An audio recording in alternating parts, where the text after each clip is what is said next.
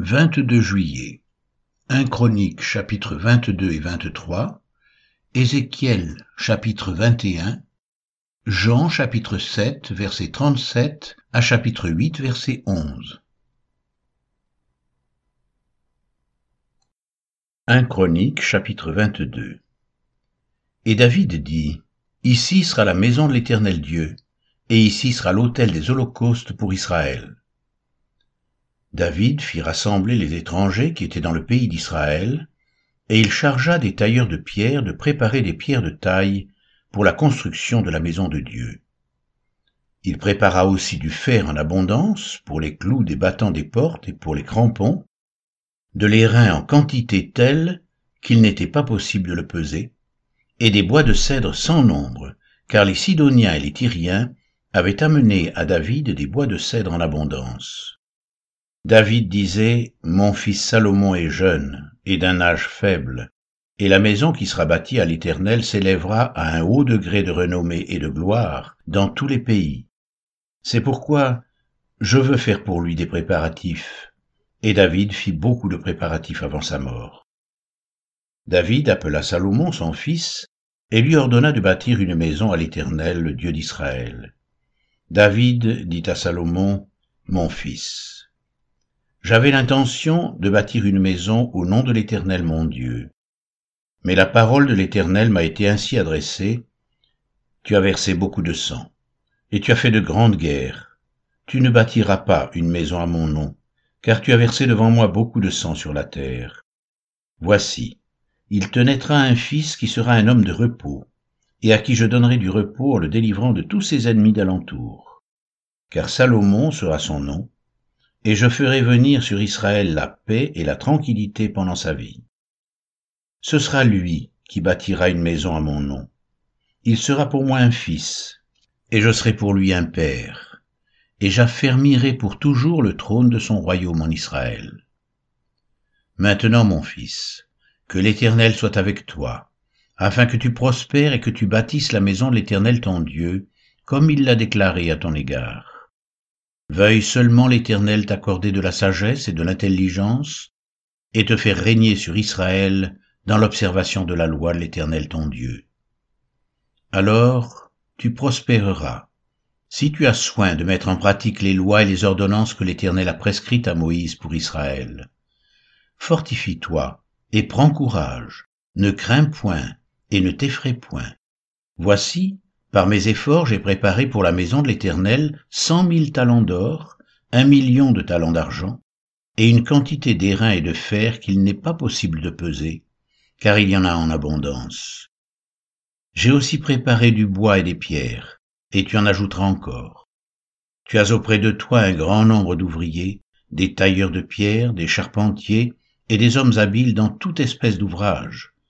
L'or, l'argent, les reins et le fer sont sans nombre Lève-toi et agis, et que l'Éternel soit avec toi. David ordonna à tous les chefs d'Israël de venir en aide à Salomon son fils.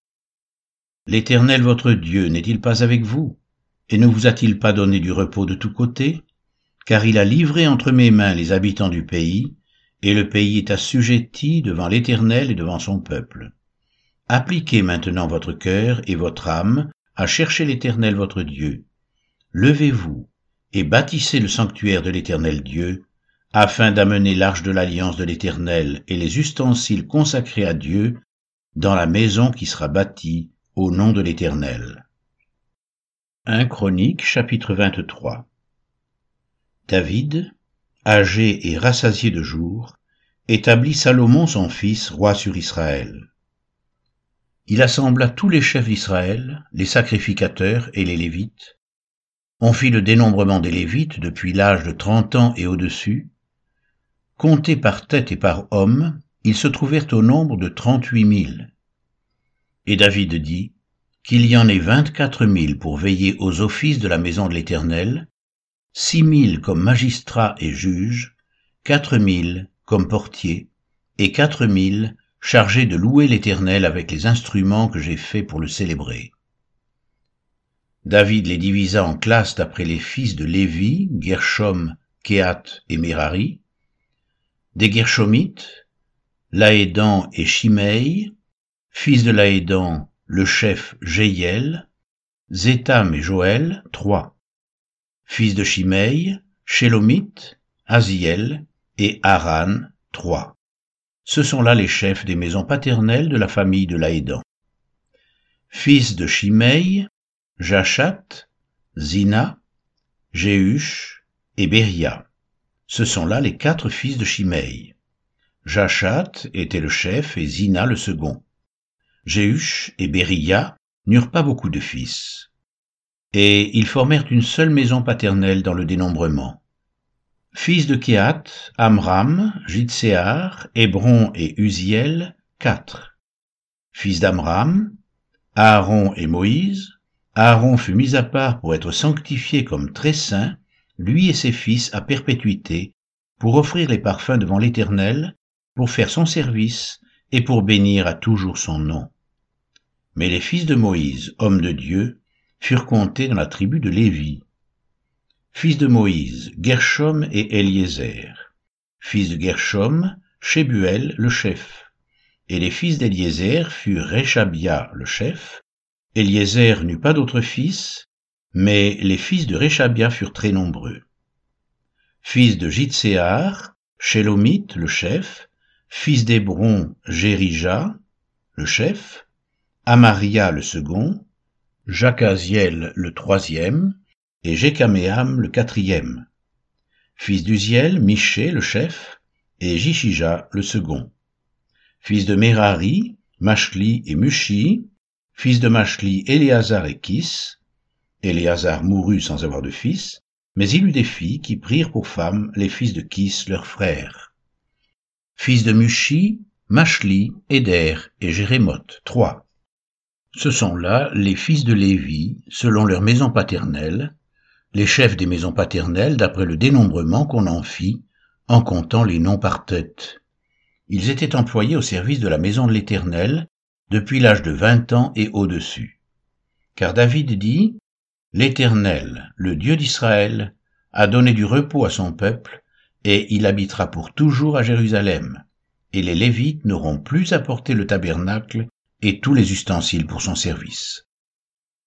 Ce fut d'après les derniers ordres de David qu'eut lieu le dénombrement des fils de Lévi depuis l'âge de vingt ans et au-dessus. Placés auprès des fils d'Aaron pour le service de la maison de l'Éternel, ils avaient à prendre soin des parvis et des chambres, de la purification de toutes les choses saintes, des ouvrages concernant le service de la maison de Dieu, des pains de proposition, de la fleur de farine pour les offrandes, des galettes sans levain, des gâteaux cuits sur la plaque et des gâteaux frits, de toutes les mesures de capacité et de longueur. Ils avaient à se présenter chaque matin et chaque soir afin de louer et de célébrer l'Éternel, et à offrir continuellement devant l'Éternel tous les holocaustes à l'Éternel, au sabbat, aux nouvelles lunes et aux fêtes, selon le nombre et les usages prescrits. Ils donnaient leurs soins à la tente d'assignation, au sanctuaire, et aux fils d'Aaron, leurs frères, pour le service de la maison de l'Éternel.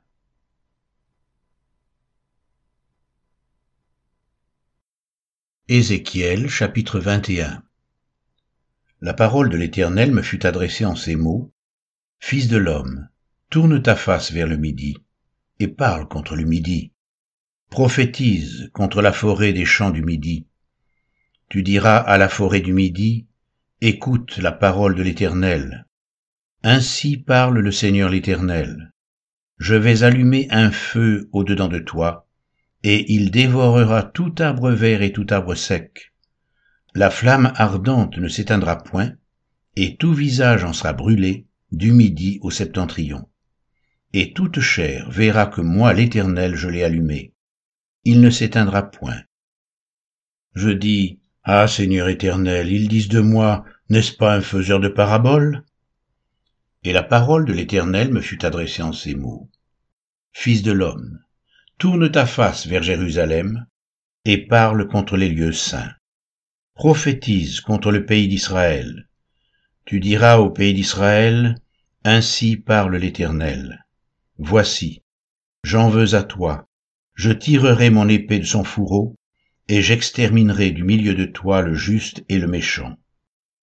Parce que je veux exterminer du milieu de toi le juste et le méchant, mon épée sortira de son fourreau pour frapper toute chair, du midi au septentrion. Et toute chair saura que moi l'Éternel, j'ai tiré mon épée de son fourreau. Elle n'y rentrera plus. Et toi, fils de l'homme, gémis. Le cœur brisé et l'amertume dans l'âme, gémis sous le regard. Et s'ils te disent pourquoi gémis-tu, tu répondras parce qu'il arrive une nouvelle. Tous les cœurs s'alarmeront, toutes les mains deviendront faibles, tous les esprits seront abattus, tous les genoux se fondront en eau. Voici, elle arrive, elle est là, dit le Seigneur l'Éternel. La parole de l'Éternel me fut adressée en ces mots, Fils de l'homme, prophétise et dis, Ainsi parle l'Éternel. Dis, l'épée, l'épée, elle est aiguisée, elle est polie. C'est pour massacrer qu'elle est aiguisée, c'est pour étinceler qu'elle est polie. Nous réjouirons-nous? Le sceptre de mon fils méprise tout bois.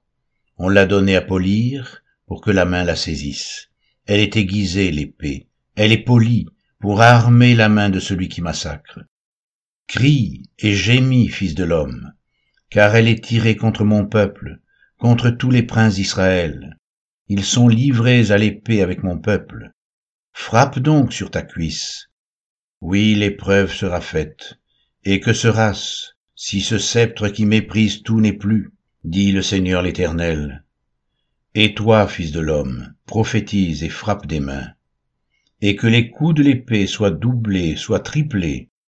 C'est l'épée du carnage, l'épée du grand carnage, l'épée qui doit les poursuivre, pour jeter l'effroi dans les cœurs, pour multiplier les victimes, à toutes leurs portes, je les menacerai de l'épée. Ah, elle est faite pour étinceler, elle est aiguisée pour massacrer. Rassemble tes forces, tourne-toi à droite, place-toi, tourne-toi à gauche, dirige de tous côtés ton tranchant. Et moi aussi je frapperai des mains j'assouvirai ma fureur. C'est moi, l'Éternel, qui parle. La parole de l'Éternel me fut adressée en ces mots. Fils de l'homme, trace deux chemins pour servir de passage à l'épée du roi de Babylone. Tous les deux doivent sortir du même pays.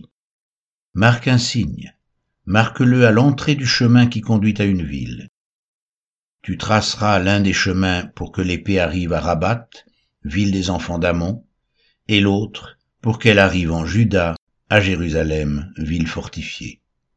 Car le roi de Babylone se tient au carrefour, à l'entrée des deux chemins pour tirer des présages. Il secoue les flèches, il interroge les théraphim, il examine le foie. Le sort, qui est dans sa droite, désigne Jérusalem, où l'on devra dresser des béliers, commander le carnage, et pousser des cris de guerre. On dressera des béliers contre les portes, on élèvera des terrasses, on formera des retranchements. Ils ne voient là que de vaines divinations, eux qui ont fait des serments, mais lui, il se souvient de leur iniquité, en sorte qu'ils seront pris. C'est pourquoi ainsi parle le Seigneur l'Éternel, parce que vous rappelez le souvenir de votre iniquité en mettant à nu vos transgressions, en manifestant vos péchés dans toutes vos actions. Parce que vous en rappelez le souvenir, vous serez saisi par sa main. Et toi, profane, méchant, prince d'Israël, dont le jour arrive au temps où l'iniquité est à son terme. Ainsi parle le Seigneur l'Éternel. La tiare sera ôtée, le diadème sera enlevé les choses vont changer. Ce qui est abaissé sera élevé, et ce qui est élevé sera abaissé. J'en ferai une ruine, une ruine, une ruine. Mais cela n'aura lieu qu'à la venue de celui à qui appartient le jugement, et à qui je le remettrai. Et toi, fils de l'homme, prophétise et dis, Ainsi parle le Seigneur l'Éternel sur les enfants d'Amon et sur leur opprobre. Dis, L'épée, l'épée est tirée, elle est polie pour massacrer, pour dévorer, pour étinceler. Au milieu de tes visions vaines et de tes oracles menteurs, elle te fera tomber parmi les cadavres des méchants, dont le jour arrive, au temps où l'iniquité est à son terme. Remets ton épée dans le fourreau, je te jugerai dans le lieu où tu as été créé, dans le pays de ta naissance. Je répandrai sur toi ma colère, je soufflerai contre toi avec le feu de ma fureur, et je te livrerai entre les mains d'hommes qui dévorent, qui ne travaillent qu'à détruire. Tu seras consumé par le feu, ton sang coulera au milieu du pays, on ne se souviendra plus de toi, car moi, l'Éternel, j'ai parlé.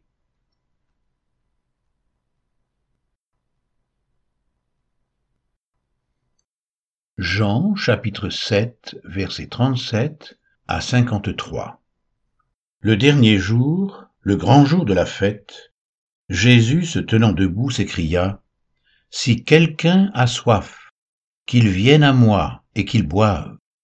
Celui qui croit en moi, des fleuves d'eau vive couleront de son sein, comme dit l'Écriture. Il dit cela de l'Esprit que devaient recevoir ceux qui croiraient en lui, car l'Esprit n'était pas encore, parce que Jésus n'avait pas encore été glorifié. Des gens de la foule, ayant entendu ces paroles, disaient, Celui-ci est vraiment le prophète? D'autres disaient, C'est le Christ. Et d'autres disaient, Est-ce bien de la Galilée que doit venir le Christ? L'Écriture ne dit-elle pas que c'est de la postérité de David et du village de Bethléem, où était David, que le Christ doit venir? Il y eut donc à cause de lui division parmi la foule. Quelques-uns d'entre eux voulaient le saisir, mais personne ne mit la main sur lui. Ainsi, les huissiers retournèrent vers les principaux sacrificateurs et les pharisiens, et ceux-ci leur dirent, Pourquoi ne l'avez-vous pas amené? Les huissiers répondirent, Jamais homme n'a parlé comme cet homme. Les pharisiens leur répliquèrent, Est-ce que vous aussi vous avez été séduits y a-t-il quelqu'un des chefs ou des pharisiens qui ait cru en lui? Mais cette foule qui ne connaît pas la loi, ce sont des maudits. Nicodème, qui était venu de nuit vers Jésus, et qui était l'un d'entre eux, leur dit, Notre loi condamne-t-elle un homme avant qu'on l'entende et qu'on sache ce qu'il a fait? Ils lui répondirent, Es-tu aussi galiléen? Examine, et tu verras que de la Galilée il ne sort point de prophète et chacun s'en retourna dans sa maison. Jean chapitre 8 versets 1 à 11 Jésus se rendit à la montagne des Oliviers, mais dès le matin, il alla de nouveau dans le temple, et tout le peuple vint à lui. S'étant assis, il les enseignait. Alors les scribes et les pharisiens amenèrent une femme surprise en adultère. Et la plaçant au milieu du peuple, ils dirent à Jésus, Maître, cette femme a été surprise en flagrant délit d'adultère. Moïse dans la loi nous a ordonné de lapider de telles femmes. Toi donc, que dis-tu? Il disait cela pour l'éprouver, afin de pouvoir l'accuser. Mais Jésus, s'étant baissé, écrivait avec le doigt sur la terre. Comme il continuait à l'interroger, il se releva et leur dit, Que celui de vous qui est sans péché jette la première pierre contre elle.